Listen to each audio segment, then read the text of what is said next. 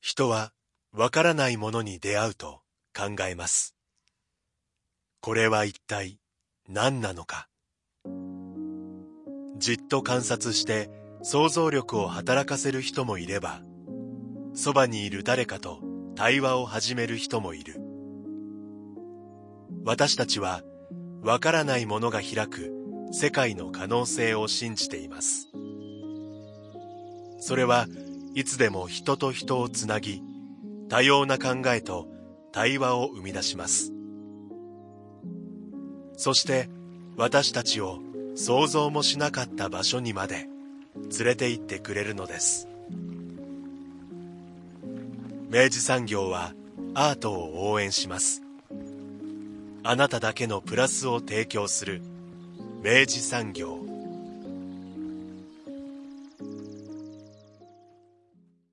明治産業プレゼンツアワーカルチャーアワービュー。現在福岡市美術館で第1回ホワイトウォールプロジェクト田中千里展地平線と道を開催中のアーティスト田中千里さんをお迎えします。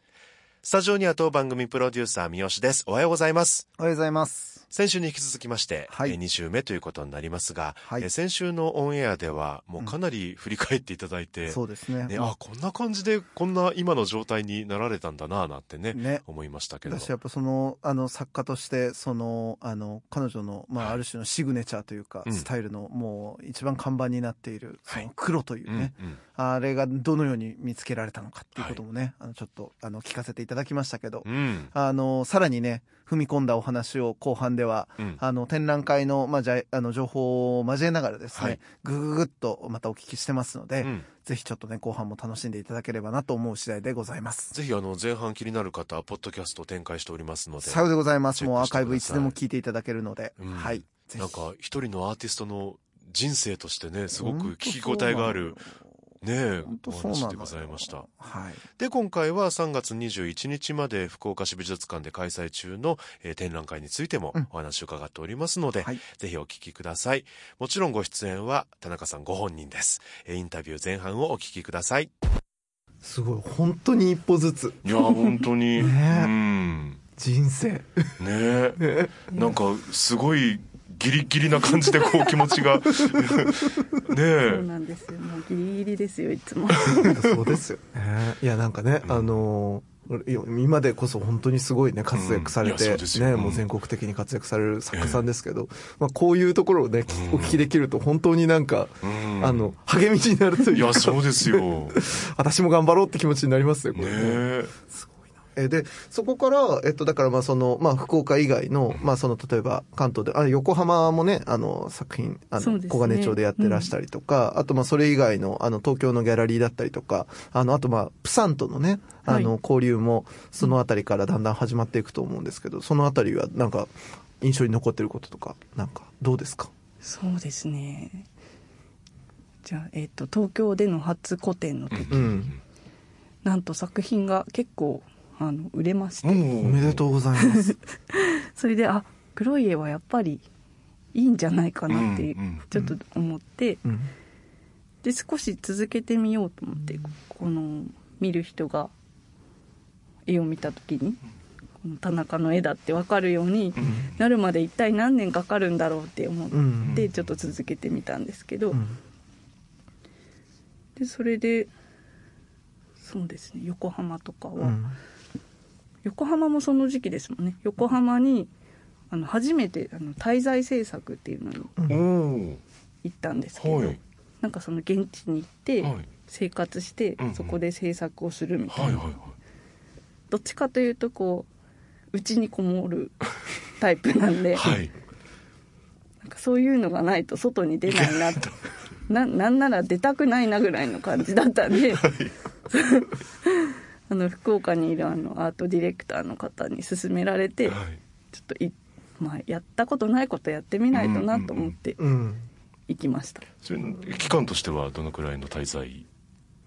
えーっとどんくらいかな？789101112おなんか間帰ってくるんですけど、はい。合計で6ヶ月ぐらいはうん。行ってたと思います。別の土地で実際にその滞在して制作するってなった時にどうでした？楽しかったですね。なんか大そこでも大変だったんですけどなんか街の人の肖像画を107枚描くみたいななかなかガッツがあるプロジェクトにしましたね。なんか24枚ぐらいにしときゃいいもの。大変だ。そんなことをやってます。でもやっぱその、人たちと関わり合いながら作るみたいなのっていうのはちょっと今までの制作とも違ったんじゃないんですか？全然違いましたね。なんかですよね。私そのあれです。あんまり外に出たくないタイプなんですけど、その書かせてもらう人に会って交渉するとこからやらないといけなかったんです、そうかそうですよね。だから初めて会った人にえ「すいません肖像画描かせていただけませんか?」って言って「はあ?」みたいな。まあまあ歯ですよね。お金お金取るの？みたいな雰囲気になるの。をいや違うんです。こういうプロジェクトがあってはい。こういうことをしたいのでご協力してほしいみたいなのをはいはい。話す。そうかご自身で交渉からですもんね。というその一番苦手そうなことをそこで初めて経験して。ええなぜ三桁の数字を打ち立てたんですか その時。これはなんか結果的にそうなったんですけあそうなどんですね。はい。あのその横浜の小金町っていうところのお店の方とか、まあ、プロジェクトのスタッフの方とか関係者の方の肖像画を描いてってでお店の方はお店に飾ってもらったりして、うん。なんかそこを周遊してもらう、うん。来たお客さんに周遊してもらうのが目的でやってたんですが、でもね肖像画を描くとなるとまあもちろんモデルさんも多分ね拘束時間とかもあるでしょうし、結構交渉も大変だったんじゃないかなと思大いますけど。変でしたよ。ええ 大変でしたと思う。うちはいいですとか言われたりとか言われますよ。ね。ねねやっぱ慣れてないとね、やっぱりねうん、ちょっと、え、何何何みたいな。感じになりますよね。うん。でももう今となっちゃうね、それ。書いてもらった肖像画も。そうですよ。あの田中が書いたんだよ、全いまだに飾ってくれてるお店とかもあって、素敵。ちょっとこうああれから何年も経ってるのに、うん。まだ持ってくれてると思ってうん。ちょっと嬉しかったりしますすごい。そのまあ滞在を経てまたじゃあなんか新たな方向性みたいなものも見えたりとかっていうのは？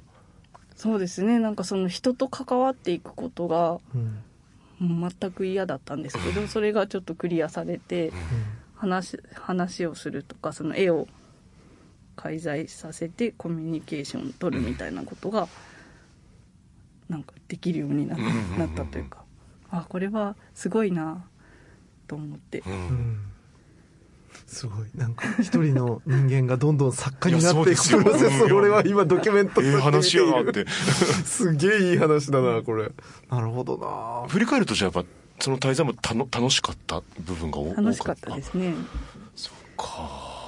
であと、まあ、あの、プサンとのね、あの、綿型アートプロジェクトなんつって言って、あそうですね。の、福岡と韓国の、はい。あの、プサンで、あの、アートシーンがお互いにつながり合って、で、まあ、その作家交換し合いながら、はい。あの、まあ、制作して、あの、展示してみたいなことを、こう、行ったり来たりするっていう、うん。あの、韓国語でワッタガッタっていうんですけど、うんまあ、そのプロジェクトがあって、はい。で、あの、僕もその街中アートギャラリーの時に、はい。まあ、そのプロジェクトと一緒にやらせていただいてたんですけど、ええ。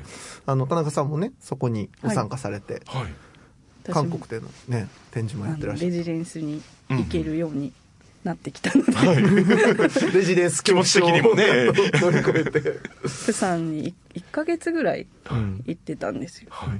で本当にアパートがあってうん。あの他のアーティストと共同生活しながらうん。制作もするみたいなので、はい。すごく面白かったですこれは。へえでもいきなりまた海外に行って、ん。そんな長期間ね、うん。制作っていうのももう無敵になってきましたねだんだんね。だんだん怖いものがなくなってきた。なくなってきましたね。何でもやれることになってきた。ね、まあでも多分そこからのつながりの流れで、あの、2014年ですかね、アジア美術トリエンナーレの、あの、はい。アジア美術館の展覧、展示みたいなのが、多分結ばれていったのかなと思うんですけど、はい。そのあたりはなんかど、どうですか？その時はそうですね。そのアジアトリエンナーレにそのプサンの作家さんと合同であの出品するっていうのがあって、うん。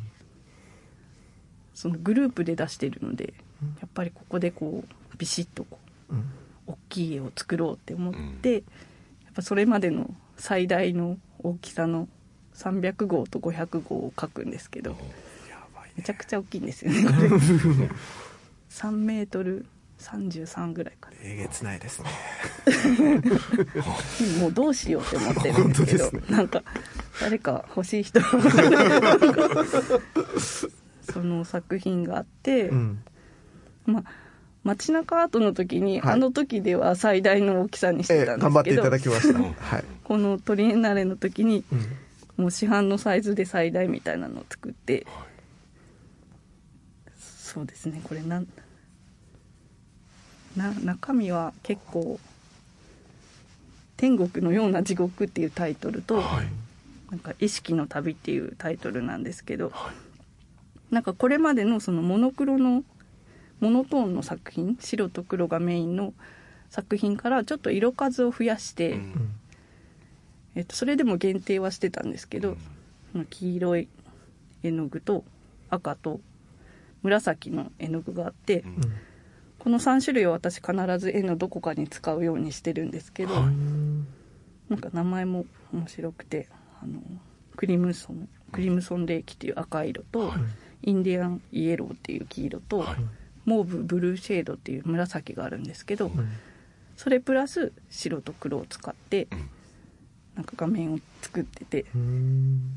でこれがえーっとですねなんかその時結構こう日韓関係が悪化したりとか、テロが起きたりとかしてて、うんなんかこうそういうものを直接絵にするのにすごく抵抗があったんですけど、うん。なんかそれもう一度こう自分でやった方がいいかなと思って、うん。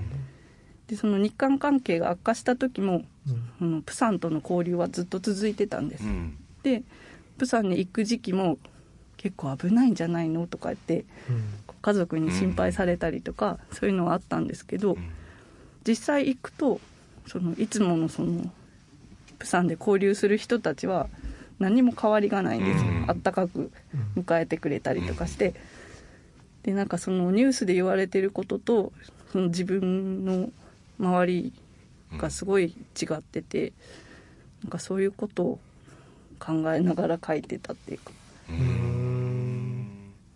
だから今まであの選ばないようなモチーフも、うん。あの選んで選んですね。やってみるみたいなことが少しずつできるようになってきたってことそうですすそうです。なるほどそのい色はなぜその色にたどり着いたんですか？クリムゾンレーキとか。はあこれはまあなんか好きな色っていうのもあるんですけど、なんか全部透明透明色でなんて言うんですかね。ちょっとこうオイルに溶かすとはい。スーッとこう透明になるってわかりますか？透けるっていうか、うんうんうんでその白の上に塗った時とかもはい。あのちょっと変わるんですけど色が。うん。で絵の具そのものもそのものだけで使う時も変わるしでそれをたくさん重ねるとちょっと黒っぽくなったりとかしてすごく変化する色なんでちょっと好んで使ってます。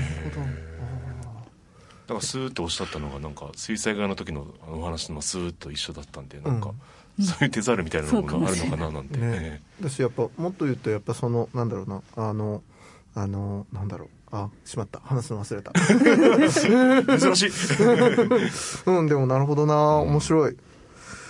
おーでもそうやってすあそうそうそう思い出した。思い出しよかった。た。いやあのー油絵がなんで面白いかみたいなことの一番初めに話された時にやっぱか重ねていいけることが面白いっておっしゃってたのを今のでふと思い出して、うん。やっぱだからその重ねて変化していくものをやっぱりその絵の具も選んでやっていくことでやっぱそのじ自分の手応えみたいなものがこうどんどん変化していくのが多分面白いんだろうなっていうのが少しずつうん。見えてきた感じがします。そうか。そうか。勝手にね。と私は理解してしまったなるほど。でまあそこからまあそういうふうにまあだんだんその世界でも、うん。あの世界を舞台にうん活躍なさられるようになるのと、まあ同じ時期なのかな。あのいわゆるそのコミッションワークというかあの、あの本の、えっと、うんうん。想定画だったりとか、あのそういうもののお仕事もあの受けられるようになっていたと思うんですけど、はい。これは結構なんかあの田中さんの中ではあのキャリアとしても大きい転換だったんじゃないかなとお察しするんですけどどうですか？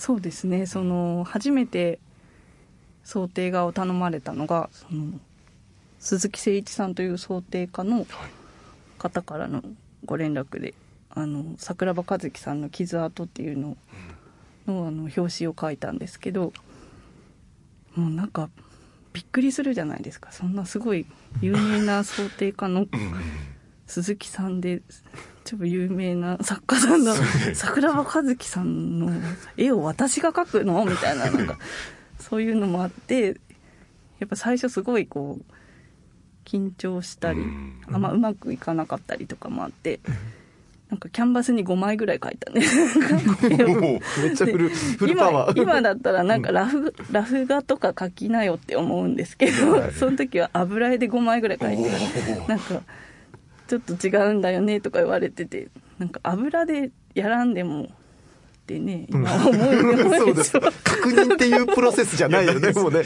完成形ぶつけていくみたいな。そう。いうのがまだできなくて、でそそこでその、まあ、何枚も書いたんですけど、はい。うん。結果的にはそれがすごく良かったなと思ってて、なんかやっぱ自分の制作だけになっててその誰からも何も言われない自由な中でやってると、やっぱそんなにこう変わらないので、うん。なんかそこでこうすごくこうピシッとこうもう一回ううん。んなんていうんですかね気合を入れ直させてもらえたというか、あとはこう社会と社社会的なうん。仕事っていうの。うん。でも分かります分かりうん。ますわかります。初めてそういうことをしてうんあなんかこれが本になる。すごいって思って。うんそこはすごい感動しましたね。うん。そうか。やまあ、まあ間接的にその作品を手に取る方がでできてたできてくるってことですもんね、それってね。そうですね、ん。そうですね。本当にそう。私やっぱ本当あの今少しお話しされましたけどその作品のその制作の動機というかスタート地点がもう全然違うじゃないですか、うん。個人的なその表現としてのその作家の作品とあの依頼されてまあ作品を渡されるのか、あの、で、まあ、この世界観を何かしら伝えるものとして書くっていうものは、もう全然その動機が違うわけですけど、うん。あの、どうですか？なんかそれ両方やってみて、あの、まあもちろんどっちも面白いところ難しいところあると思うんですけど、あの、その差ってなんか田中さんの中であったりします？最初はすちょっとあったんですけどそのやっぱり本を読んで,、うん。でどういうところの場面を絵にするかとかうん。どういうところどういう設定にするのかとか、うんその人が着着てる服はどうするのかとか、うん。なんかそういうことをいろいろ考えたり、まあ、自分の制作ではないのでその本が、うん本っていうか作家さんのうんお話が主役で、はい。私はそその世界をこう表現する、うん。まあ、言ったらわ脇役とうん。う。いうんか、うん。なのでなんかそこら辺の線引きを考えたりはしてたんですけど、うん。なんかあるある時からそこら辺の線がこう全部こう一緒になってきたというか、うん。なんかこう頼まれてやる仕事とうん。自分の制作とこう、まあ、別れる時もあればくっつく時もあったりとかして、なんかその辺は数が増えてくるとそんな感じにへなった気がして。へえ。無敵だ。なんか面白いんですよ。それってどういう感じなんだろう？お面白いな。まあまあ離れる時もあれば、まあ、同じような感覚の時もあるとおっしゃってましたもんね、今ね。すごいこうリンクする時もああったりとか。うん。なんか頼まれた仕事ってなんか書きにくくないのとかって聞かれることもあるんです,、ですけど。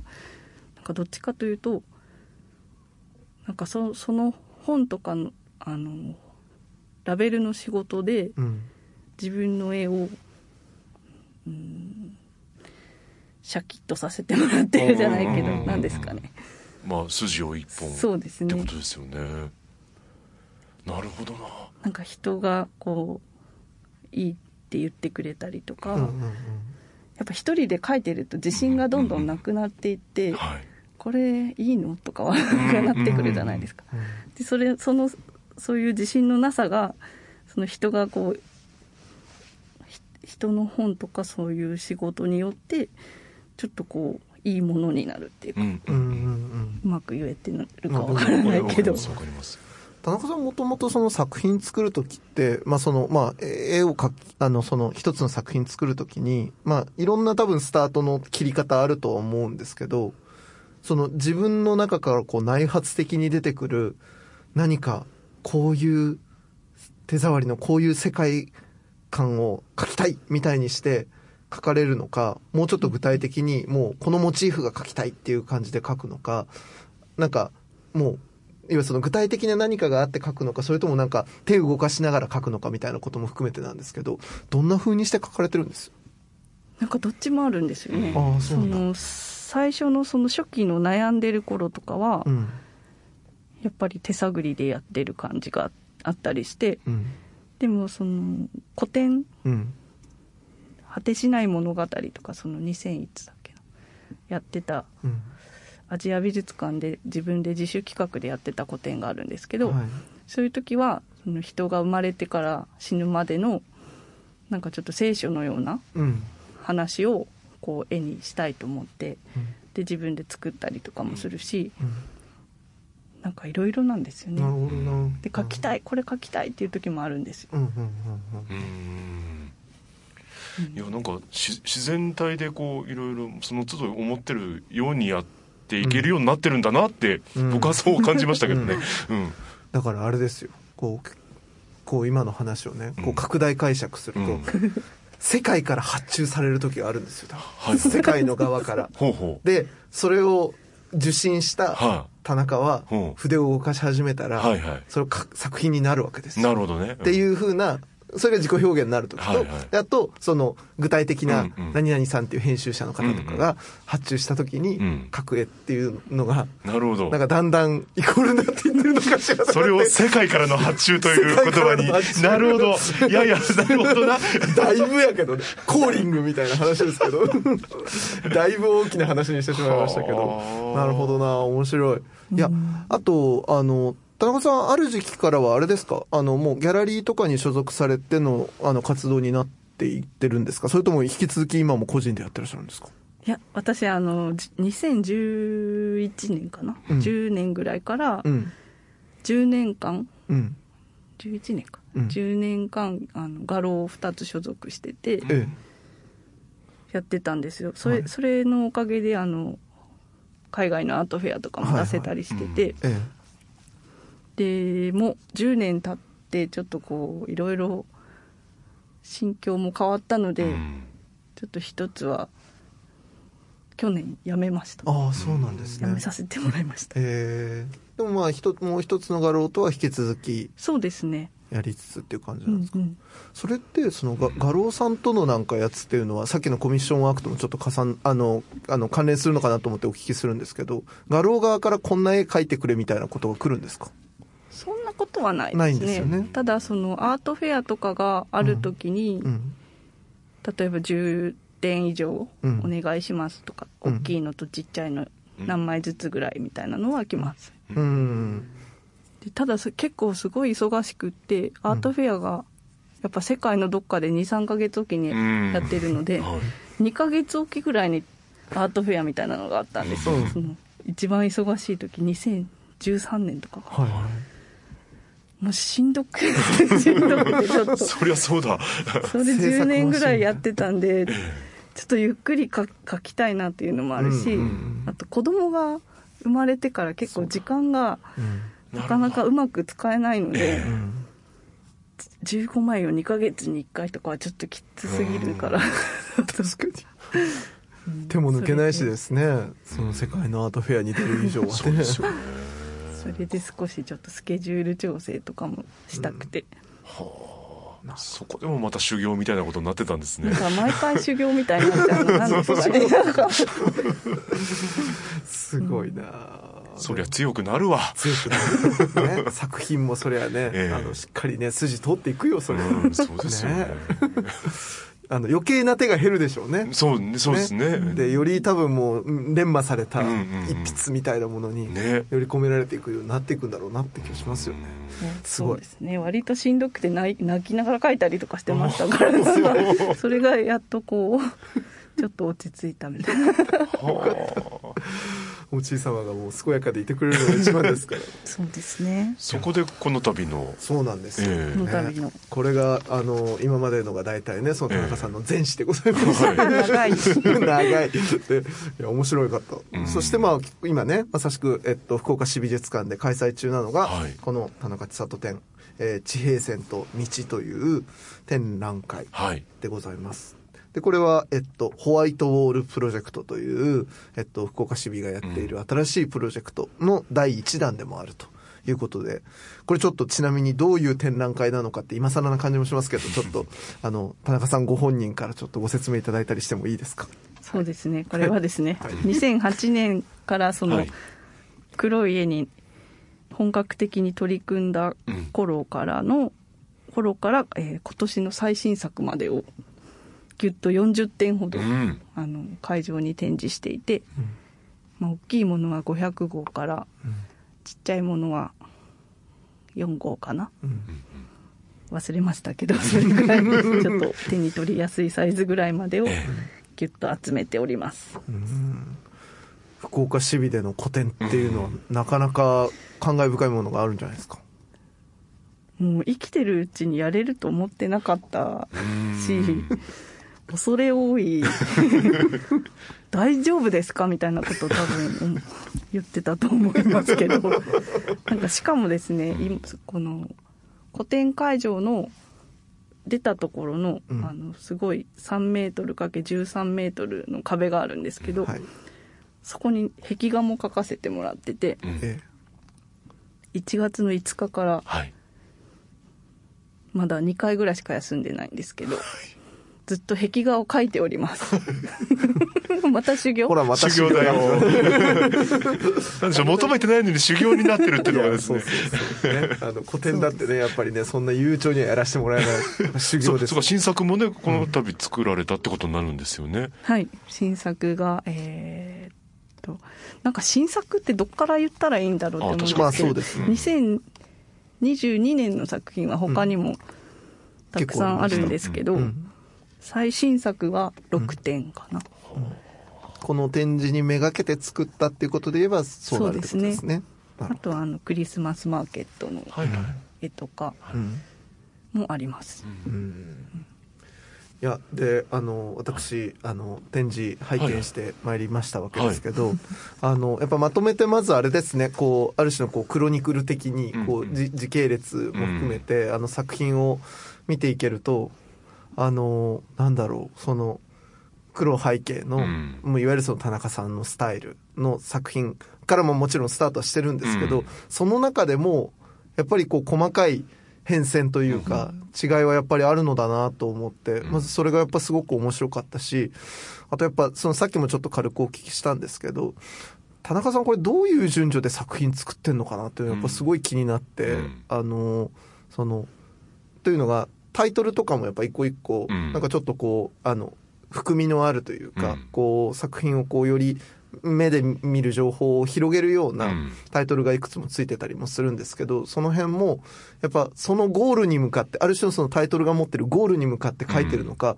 書いていく中でそのタイトルが見見出されたのかとかっていうようなことも含めて、やっぱその田中さんのその制作自体がうん。もっと知りたいなみたいな気持ちにはなったのですよね。っていうのを作家直接聞くと大体あの、うん。あの話話せないことにもなっていくのかなと思ってドキドキしてるんですけど どうですか？なんか。タイトルは最後が多いですね。うーん。なんか、うん。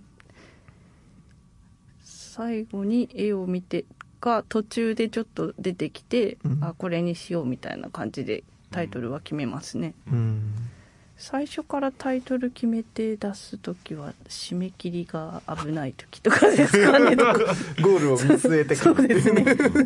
でもあんまりないです、ないんだ、うん、やっぱりなんか途中でちょっと変になっちゃうんですよ。そそのタイトルを先に決めて書くと、寄せらあ違うなとっ思ったりしてやあっぱりタイトル変えていいですかってことになるので、ええ。やっぱ最後ですね。ー。じゃあひとまずやっぱタイトルがこうつくのが一応ゴールみたいなそうですね。感じですかね。うん。ああなるほど。絵はできてタイトル決まらなくてうなっている時もあります。あそうだあー そこはあの無題ではやっぱ逃げないんですか？ちょっとなんか無駄はちょっとなんか抵抗あるんですよ。なるほど、なんだろう。うん、愛情がない感じがして。ああなるほどな。自分の感覚でですよ。別になんかあの無駄ってつけてる人はうんうんうんうん。それでいいと思って。自分の創作としてってことですよね。なんかそんな感じがしてしまうので。うんなるべくなんかつけるんですけど。ううん。んうん。なるほどな。あのあの黒を、うん。やっぱ本当に本当に黒じゃないですかあれって、うん。なんかうん。もうアニッシュ・カプーアのベンタブラックベンタブラックみたいな。な 本当の黒はこっちですみたいなね。そう。そうそうそうあの黒すごいっすよね。うん。どうやってどなんどういう感覚であの黒になったのだろうっていうか、もう多分いろんな黒があると思うんですけど本当に黒だなって僕は思うんですよ、すいません。なんか言い方がちょっと難しいですけど。なのあの最初油絵で黒の画面を作ってた時があ,、はい。あったんですけど、うん。そのその時になんか黒だけちょっとなんかまだ違うかもっていうのがあって、ちょっと光りすぎてたりするんですよね、うん。油だと。光りすぎてたりとかちょっとその要素がもうちょっといらないなっていうのがあってうん。でアクリル絵の具に至るまでなんですけど、うん。なんか本当はこう油絵の具とアクリルを併用併用っていうかその、混ぜるのは絶対ダメなんですよ、うん。素材が割れてしまったりするので。うん。でアクリルもほとんど使ったことなかったんですけど試しにそのフラットな黒ないのかなとか思ってた時にアクリルの黒と出会ってあこれはいいかもしれないと思ったのが始まりです、探ってらっしゃったんですねやっぱ黒に対しても、うん。なんかこう要素がないような黒がすごく欲しくて、うん。その油絵のその油が入ったこうツヤ感とうん。ちょっと正反対にあるような要素が欲しかったんですよ、うんうんうんうん。なるほどな。でなんか、あのー作品っていうものが、はい。まあ、ある種その多様な解釈を生み出す装置なのだとしたらですよ、はい。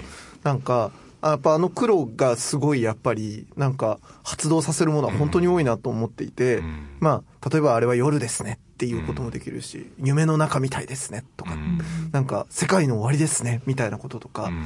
あの、なんかいろんなものを乗せ込めるし、どれも正解とも言えるし、どれも違うんですとも言えるような、なんかでももうその本当に多様な解釈を発動させるすごいやっぱりうん。機能を、あの、で、かつそれが、あの、真ん中に、真ん中とか、まあその要は画面の中で色を持って描かれるものとの、やっぱりその対地とか、そういうものの中でい意味化していくとか、自分の中で思いが乗せ込められるようになってて、やっぱ、あれ、結果やっぱだからすごいあの黒がすごい一つ発明だったんだなって感じは、改めてししましたっていう、これ感想なんですけど。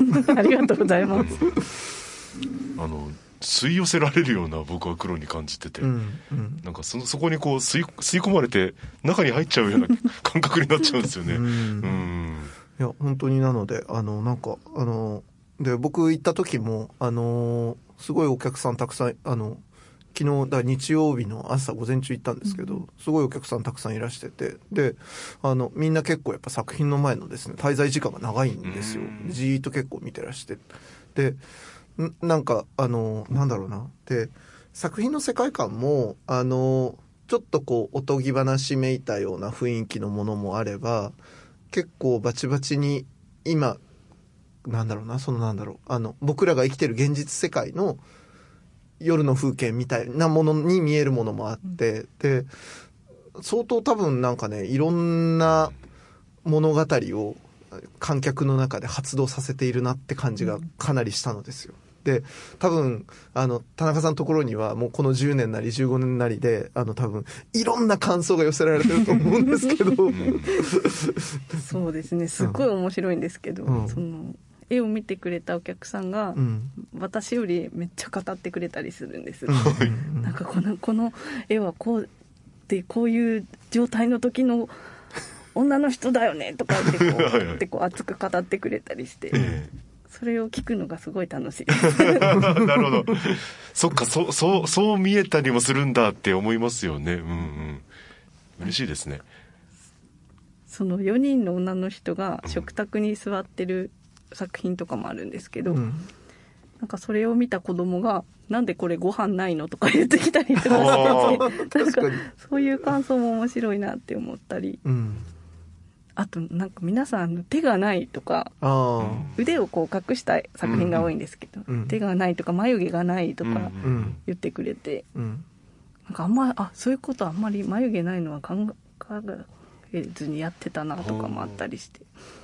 でもすごいこうなんで眉毛描かなかったんだろうって考えたらうん。その眉毛を描くとすごい表情が限定されるのが嫌でうん。眉毛描いてなかったなとかを自分で思い出したり。は お客さんのおかげで思い出させてもらったりして。実際そうなんですよね。だからその,、あの絵の中の登場人物もあの表情も特定できなければ、うんうんうん。あのそのなんだろうな。日によって多分一人の人が見てても日によって多分ちょっと表情の感情が違ってくる気多分がする違いますよね、であのバチッと目が合っちゃったりとかするわけですよ、うん。あの絵の中の登場人物とね。でまあもうちょっとだからやっぱその僕は作家と引きつけてどうしても絵を見てしまうので、うんうんこれは多分田中さんご本人なのだろうなとかっていうことを勝手にうん。乗せ込んだりするわけですけど。で多分それはご自身の意図するところもあれば意図しないところもあったりとかするだろうなとか思っていくとですね結構ねあのねあの見ていくほどにですね、うん。こう格闘しがいがあるですね作品たちでした ありがとうございます。感想のターン。まあでもまさに対話を生んで、うん。ねえ、ん。そのコミュニケーションさえ生まれているっていう、ね。うん。ね。もういい装置ですよ。いや、本当にそうですよね。あの、大きい作品はどうですか？今、あの、収録してるのが、あの、1月の中旬なんですけど、うん。あの、んまず差し当たってはこれ1月3末までで、一旦完成をさせるっていうものになるんですよね。そうですね。あと2週間かみたいな感じ。で 今ご自身に気合を入れるような口調になりましたけど、カレンダーを遠い目で見ながら今 お話しされてましたけど。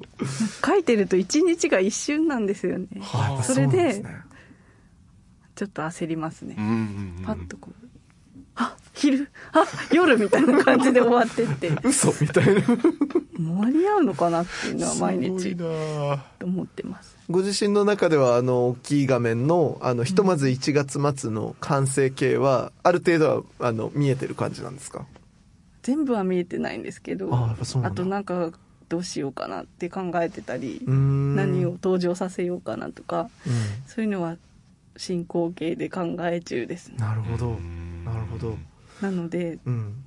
もう末にすごい悩んであーってなってる可能性もあります。あれですねもう1月293031ぐらいの田中さんにはあまり声かけてあげない方がいいかもしれないですね。そうですね。そっとねそっと気持ちだけ送るっていう、えねあの差し入れだけちょっとこうで足元に置いて、えええええ食べてねみたいなね。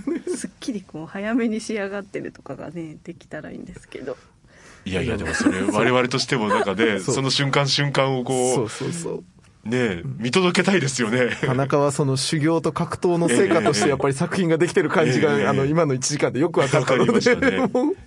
かくなる上はまたこれも格闘していただくほかないわけですけど。これだから1月末に一旦完成したとはいえこれ3年がかりのプロジェクトになるんですよね。そうですね。あの、1年来年の1月の同じ時期にももう一回あの今のある絵の上から加筆うん。修正というか加筆してうん。また違う作品にうん。しようと思っていて、ん。でそのまた次の年も同じようにやってうん。最終の壁画にしようと思ってます、さあ出た。油絵の強み重ねるレイヤー。これはそう私もやったことないんですけど。大変ですそよね。の仕上がった絵にもう一回描くとか。ちょっとそねれもやってみたら面白いかなと思ってやったことがないことをそうですね。やれるのとなんか3年間ある期間でうん。美術館で制作できるという贅沢なうん。お話と最新作が3年間そこに飾られるみたいなのがうん。すごいいいなと思ってうん。ちょっと提案してみました。うん。すごい。またあれですね。あの大変になるほど提案をしましたね。ね。ね。どうしてもね。納品しきりで終われるのに。ね。終われなかったですね。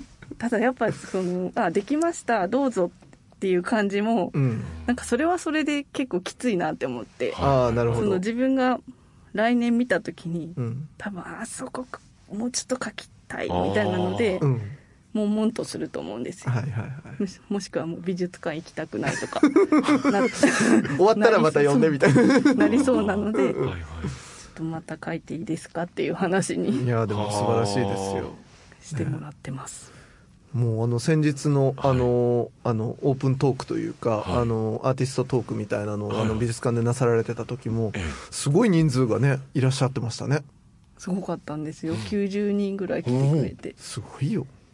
衝撃の人数で。衝撃の人数。なかなか美術館のしかも地元の作家さんの展覧会でそんなにいらっしゃることないから、いねややっぱこれはちょっと緊張して声が若干最初震えます。緊張しいなんて。緊張しい。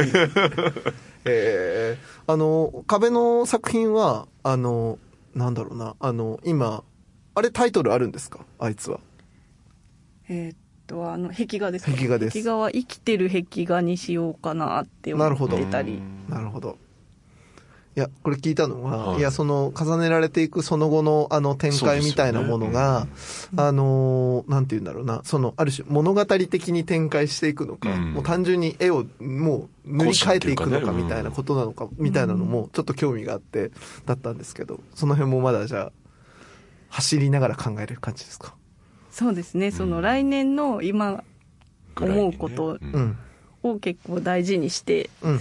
そのやっぱこのこの今の感じだとこう1年後2年後3年後がこう何が起きるか分かんない本当にそうですね。のでうん。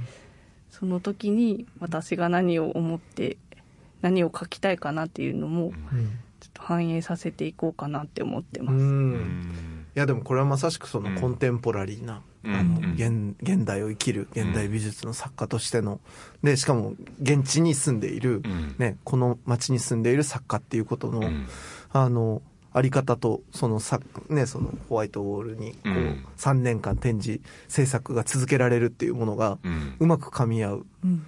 楽しみなプロジェクトになりそうでございます。我々としてもねたまたま同じ時代に生まれて生きることができたおかげで、うん。この3年間楽しむことができるっていう。ですよですよ。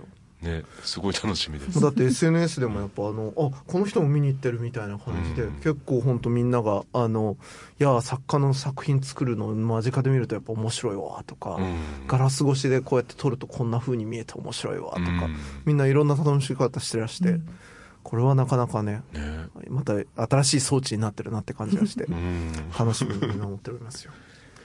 いやー面白かった。えうん。こんなに根掘り葉掘りね。ねすいません本当にもう。僕なんて初めましてだったんですけど。本当すいません、ねそんな昔から喋ると思わなかった。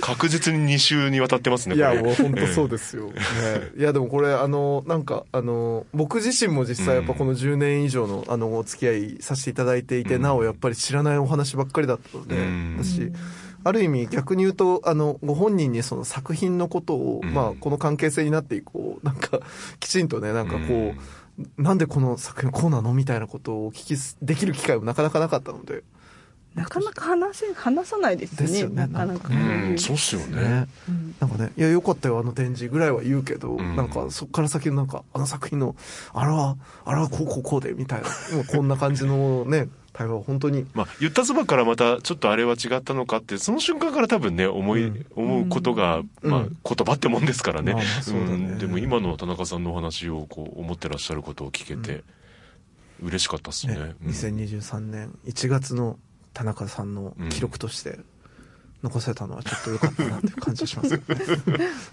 アーカイブが残っちゃいました 途中から田中さんになりました。本当ですね小さもじゃなくて行ったり来たり、行ったり来たり。いや、やっぱこう、あの、かしこまっちゃった。あの作家、作家としてのそうですよそうですよモードでやっぱり話しちゃったなとか。行ったり来たりしちゃった。ねちょっとまたよかったらお時間作っていただいて、はい。その時思ってらっしゃることを聞かせてください。そうですね。そうですね。ね。それはい面白いかも。ね。だから次のあれですよ、ホワイトウォールが、うん。塗られるそのその時ですよ、ね。あの2年2年先までのあの僕らの番組の1月のコンテンツが一個決まりましたね決まりまこれね。1月になったら。書かれる前か書き終わった後かどっちかかな。そうっすよね。書いてる時多分無理かもしれない。大変ですもんね。うん そうですね。中間今中間地点ですねちょうどね、うんそうですよね。これぐらいだったらいける。かな。これぐらいだったらなんとか。よし。中間の。もう来年と再来年もはい。番組が続いてさえいれば い必ずお迎えするということで、はい。リスナーの方もありがとう。ございます。いつもなんか言い言い言い残したことないですか？大丈夫で言いすか残したことそうですね、最新作6点なんですけど、はい。うん。これは結構あの糸島にちなんでいてうん。その私の故郷の道を書いた作品でうん。あのなんていうのかな本当に身近な育ったところのうん近くの海まで続く道をイメージしてます。なるほど。は、楽しみ。まさしく展覧会タイトルのうんね、そうですよね地平線と、あ、海へと続く道かとかね。そうですねあの結構ね、この、あの、今ちょっと手元に作品を、こういう作品たち、5点のはい。組絵になってるのかなあれ。6点。そうですね、うん。メインビジュアルとその他5点、5点ですね。なんか、その最初にまた戻ってこられてアトリエ借りて、ちょっと悩まれてた時期もその、目の前にある道をご覧になってたなんて話がうんありましたけど、うん。なんかそういう感じなんですね。そう。ですね。私なんかあの展覧会のタイトルに僕やっぱこれ選ばれたっていうのは、あの田中さんの作品はだからあの、まあ、さっきの話にもちょっと関わるかもしれないんだけど、うん。あの自分の外にあるある種の想像上の物語だったりとかなんかその外にあるものを書いているようにもうん。捉えてるらっしゃる方も結構いるのかなと思うし僕も時折そうなのかなと思う時もあったんですけどやっぱそのいざこの展覧会の古典のタイトルってなった時うんに地平線と道っていう、まあ非常にある種個人的な、あの、テーマをうん。真ん中に持ってこられて、で、目の前にあるものを書くしかないのであるっていう、うん。なんかその精神みたいなものも含めてですね、込められたっていうのは、ああ、やっぱりあの作品たちは、うん。そそれでもやっぱ田中さんなんだなっていうのを、なんかこう自分に引き受けさせる、なんかメッセージのようにもちょっと発動して、個人的にはね、なんかそれがちょっとね、あの、うん感動しました、うん実は。うん。っていうのがあります。ありがとうございます、とてもいい、あいや、の本当に。あの投げかけだなと思いました。うん引き続きその道の先にね、はい何があるのやらということでえ楽しんです。すいません1個お三越はい。福岡三越でうん2月の22からうん3月の6日までまた個展があります、ちょっともう、また古典しよるわ。何回すんねん追い詰めますね。あなた12月からずーっとどっかでなんかしてるでしょう。年越せてないんですすごいね。あるね。もう年末年始なしすごい。いやーもう大したもんです。大したもんです。本当ですよ、もう。ねもしよろしかったら、いやもうあれですよ。だからもうね、もう、あの、シビ行って、うんこれはちょっと田中映像ってなった時にはね、うん三越にも足を運んでいただいて、そうですね、お買い物できるお買い物できますね。すごい。いやここのやっぱ追い込みですよ。そうですね。この、ええこれ、この馬力がやっぱりね、私たちを感動させてやまない。結果はもう修行しっぱなしっていうのが分かりました、本当にもう。修行それは筋肉つきますよ、本当に。すごい。感全動しまし然なんかあのいい修行修行のまま終わる どうする？た。あの、下脱したかどうかは、周りが判断するかもしれないからね。そう,、あの人はちゃんともう、あの、仏門に入られたわっていう 見られるかもしれない。ね。でも、本人はもしかしたらね、そうやってずっと修行し続けるってことなのかもしれうんないですね。うんうんそうですねそうですねまだまだ道半ばなのかも。はい大変だ。頑張ります応援してます。えーひとまず今回はありがとうございました。はいありがとうございましたありがとうございました。明治産業プレゼンツアワーカルチャーアワービューエンディングの時間となりました。え先週今週と2週にわたって田中千里さんをお迎えしてお話を伺いました。いやー修行って大事だなと。ずっと修行してるんだもんね。ずっとしてますよね。いや、でもまあね、あのーまあ、自らをよりね、あの、より、やっぱり高めていくというかね、うんこう求めるものがある以上はね、うんそこに向かってずっと走り込みを続けるしかないというね。ね。なんかそのすごく自然体で、うんなんか軽やかにでも追求してらっしゃるなっていうね印象も受けました。そうそう。なんかだからあの、あの、いろんな多分変遷を経てだなんでしょうけど、あの、今すごく、まあある種健やかに、うんあのね、作品制作をしてらっしゃるのかなっていうのはうん感じられるところで、あの、本当に頼もしいなと思って、うんあの、お話ずっとお聞かせいただきましたね。ね。うん。田中千里展地平線と道福岡市美術館にて3月21日火曜日祝日までえー近代美術室 B で開催されております。ぜひこちらご覧いただきたいですし、はい。オンエアの今頃はきっと千里さんすごいことになってるでしょうね。いやーもうね、もうね、あの、追い込みの、追い込みの田中ですから。さぞ、さぞね、今、あの、ね頑張ってらっしゃることだろうと思います。えーホワイトボールプロジェクトこちらもぜひはいお確かめください。はい。で、あの、ご本人から話ありましたけど、2月には三越にてすごいよね。ねえ集めるね。ね 個展開催ということですんで。すごいですよね。うんで、そしてあの番組ではもう来年と再来年の、はいあの1月にまた、あの、田中さんの現在地をね、はい確認する放送をすることがもう決まりましたので。決まりました。ね、ええあの、来年もええ お楽しみにということで。はい。はい。ぜひチェックしていただきたいと思います。はい。えーアワーカルチャー、アワービューはラジコのタイムフリー機能を使ってもう一度聞くことができます。詳しくはラジコで検索してください。そして番組の特集は、ポッドキャストでも聞くことができます。Spotify ほか各チャンネルで随時更新しています。詳しくはラブ f m のホームページからご確認ください。そして皆さんからのメッセージは 761-lovefm.co.jp でお待ちしています。お送りいただく際はタイトルか冒頭部分に Our Culture, Our View 宛て、もしくは頭文字を取って OCOV とつけて投稿してください。三好さん今週もありがとうございました。ありがとうございました。Our Culture, Our View ここまでのお相手は佐藤智康でした。また来週。お引っ越しに伴いガス電気を使いたいまたは止めたいとお考えのお客様お引っ越しが決まったら明治産業へご連絡をアプリからでもインターネットやお電話からでも24時間いつでもお受け付けいたしますお引越しのガス電気のお問い合わせは明治産業までご連絡を。あなただけのプラスを提供する明治産業。